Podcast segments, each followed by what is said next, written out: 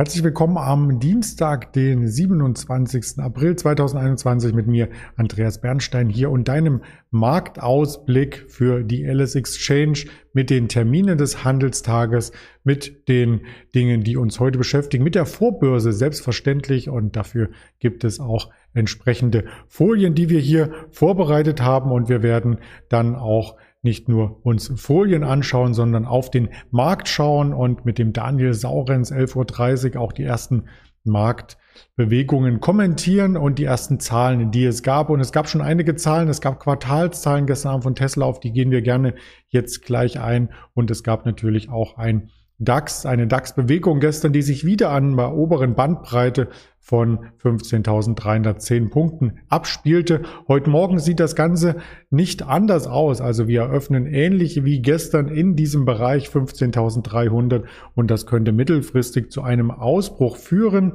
Wir hatten den Aufwärtstrend seit Ende Februar hier bereits skizziert, seit mehreren Tagen und da arbeiten wir uns empor gestern mit dem leichten Abschwung zur Mittagszeit bis 15.237 Punkten gab es keine Berührung dieser Trendlinie, doch zuvor am Freitag gab es die Trendlinienberührung und in der Woche davor auch an dem Mittwoch. Also es dürfte spannend sein, ob wir auf der Oberseite hier noch einmal Schwung holen oder ob diese Trendlinie gebrochen wird. Zudem gibt es weiterhin News aus der Autobranche. Ich hatte es schon angedeutet, die Tesla-Quartalszahlen kamen gestern und äh, VW und Tesla ringen ja schon seit längerem um die Elektromobilität Gunst der Kunden, also mit verschiedensten Modellen. Und es gibt ja auch zwischen dem Herrn Dies und dem Elon Musk eine Art Freundschaft oder mehr als einen Briefwechsel.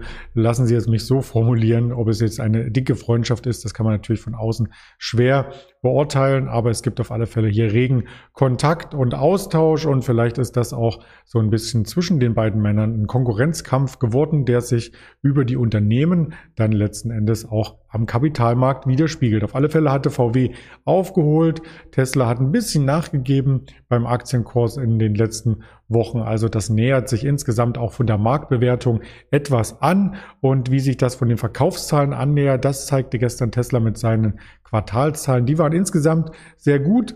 Kein Grund für Freudensprünge in der Aktie, aber auch kein Grund für einen Abverkauf. Insbesondere auch seine Spekulation mit Bitcoin hat dazu beigetragen, dass es hier einen guten, ähm, ja, einen guten Gewinn gab. Der Autobau hat zum Jahresbeginn 438 Millionen Dollar Gewinn gemacht im ersten Quartal und allein 101 Millionen Dollar kamen aus dem Verkauf der Kryptowährung Bitcoin. Er ist ja eingestiegen, als der Bitcoin damals noch damals muss man sagen, um die 40.000 US-Dollar notierte und im Hoch war der Bitcoin ja bei 65.000, also vielleicht hat er hier schon mal ein paar Gewinne mitgenommen. Gewinne mitgenommen hatten die Anleger nicht bei der Tesla-Aktie.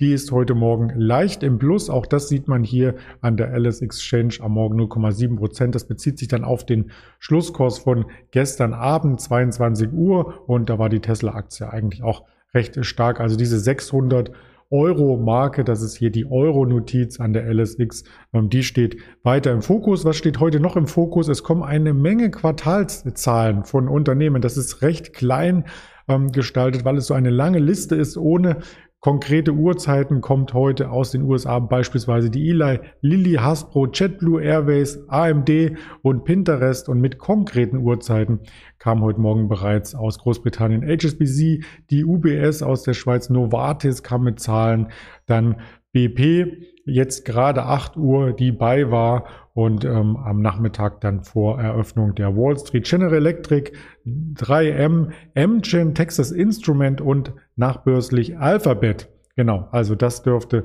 sehr, sehr spannend werden, ebenso wie Microsoft, also zwei Tech-Schwergewichte, die hier nachbörslich noch einmal für Volatilität sorgen könnten und damit ähm, hält sich der Handelstag eigentlich bereit für diese Quartalzahlen, denn im Wirtschaftskalender selbst ist kaum ein Termin verankert. Heute Nacht fand die Bank of Japan Zinssatzentscheidung statt. Da hat es keine Überraschung gegeben. Die Pressekonferenz läuft aktuell und von den weiteren Terminen haben wir heute noch 15 Uhr den Immobilienpreisindex aus den USA und 16 Uhr das Verbrauchervertrauen Conference Board auf der Agenda.